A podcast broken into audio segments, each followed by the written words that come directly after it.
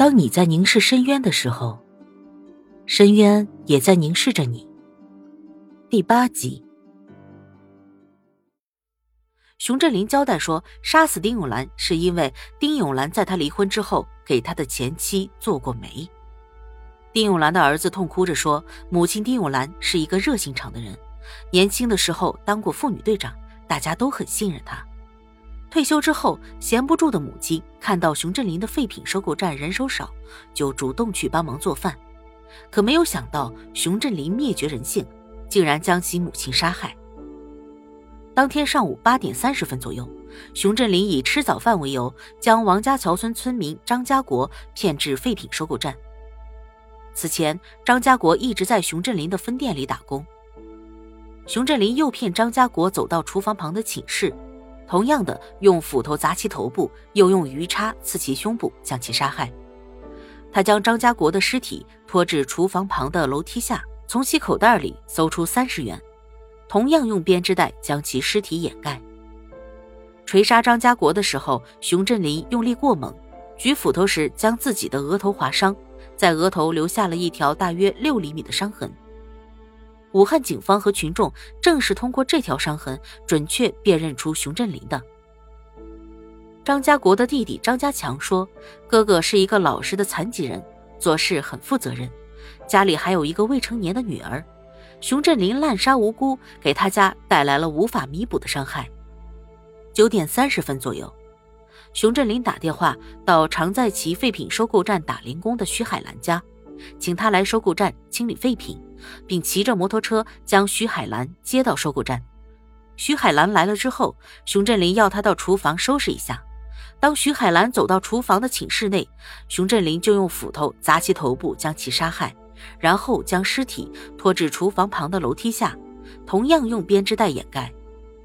下午两点三十分，熊振林用三轮摩托车拖来煤气罐，准备晚上火烧村民刘某家。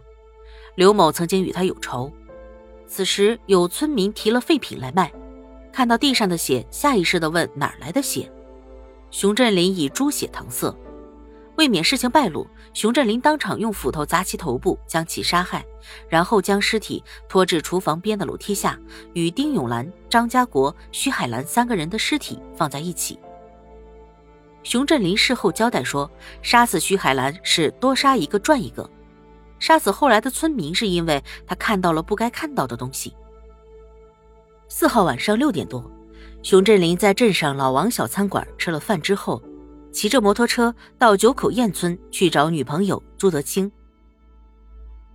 途中，熊振林的摩托车翻倒在路边的水沟里，九口堰村的村民张某等人路过，帮其将摩托车拖起，可摩托车却打不着火了。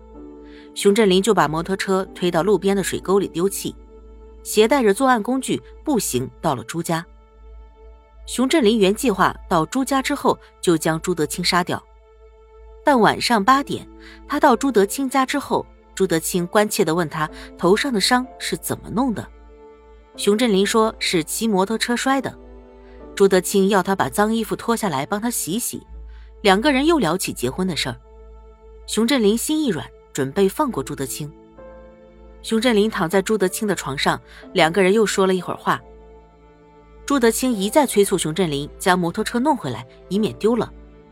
熊振林开始有些恼火了。熊振林见时间一分一秒的过去，他又跟朱德清谈起结婚的事儿。朱德清表示儿子反对，他不可能跟熊振林结婚，并且再次叫熊振林起来去找摩托车。熊振林躺在床上没有动。大约十点后，朱德清将熊振林身上的被子掀起，让熊振林离开，还说让人发现了说闲话。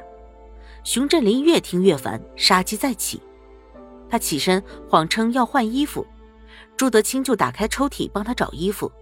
这时，熊振林从地上拿起斧头砸向朱德清的头部，又用鱼叉刺其胸部，致其死亡。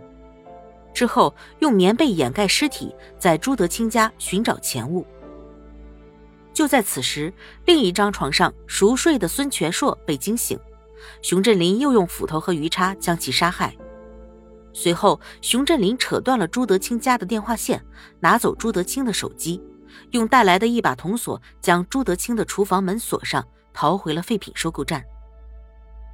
五号凌晨一点多，熊振林伺机进入住在隔壁的前妻刘继华家，想将刘继华和帮工于启章杀害。这时，洛阳镇派出所的一辆警车巡逻至废品收购站门口，民警下车叫门。熊振林以为杀人一事被发现，便从侧门慌忙逃走。凌晨三点左右，熊振林以母亲生病为由，敲开了洛阳镇九口堰村六组王定友的家门，借了一辆红色豪达幺二五型摩托车。趁天还没亮，他骑着摩托车离开洛阳，逃窜至随州市城区。凌晨五点左右，他花六十块钱买了三件旧衣服和一顶帽子。他换下自己所穿的西服长裤之后，继续乔装出逃。六号下午两点，熊振林逃窜到海南省海口市。在海南，熊振林找到一份种芒果的活，在一个叫荔枝沟的地方，他住了一晚。七号白天，他在荔枝沟干了一天的活，担心身份证复印件暴露身份，又从老板的手中要了回来。当时老板和他开玩笑说：“你该不是逃犯吧？”说的熊振林心惊肉跳。当晚九点左右，熊振林趁老板不注意，悄悄地从荔枝沟溜走，在海口郊外的一个农户的柴房里躲了一夜。这时，他决定返回湖北继续杀人作案。八号，他潜回湖北武汉。十号中午，他看到一张牛皮癣的广告，上面写着可以办各种证件。一月十一号凌晨五点左右。他拨通广告上的电话，说想做两张假身份证，对方约他在汉口火车站附近见面，然后一起去照相馆照相。上午八点左右，熊振林大着胆子去照相馆准备办假身份证。照相之后，他正在等着做假证的男子送身份证，不料却被武汉警方抓获，从而结束了他七天七夜的逃亡生涯，也终结了他罪恶的杀人计划。熊振林落网后交代，他其实还准备杀几个人，可是现在看来是不可能了，永远也不可能了。根据熊振林交代，杀人的名单上还有九个人。他原计划准备在大年三十晚上万家团圆的时候潜回随州完成他的杀人计划。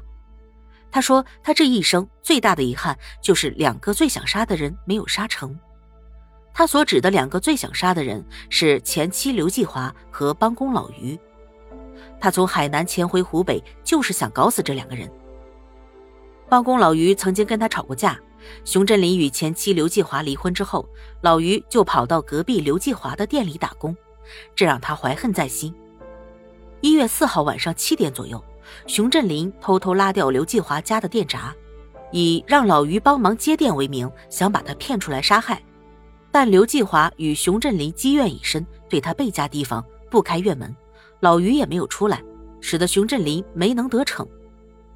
据熊振林交代，名单上剩下的几个人分别是刘继华的表哥王某，原因是王某曾经说过他坏话；刘继华的侄子刘军，原因是离婚的时候刘军打过他；刘继华的弟弟刘鹏，他运煤气罐就是想在刘军和刘鹏家里搞爆炸。此外，还有他店里曾经的帮工刘玉英和捡破烂老朱的老婆秦婆婆，曾经借过他六百块钱的在洛阳镇工作的刘某等等。熊振林杀人的理由千奇百怪，无外乎都是一些小的矛盾。那熊振林究竟是一个怎样的人？他又有着怎样的经历呢？明天继续更新。本集播讲完毕，感谢您的收听。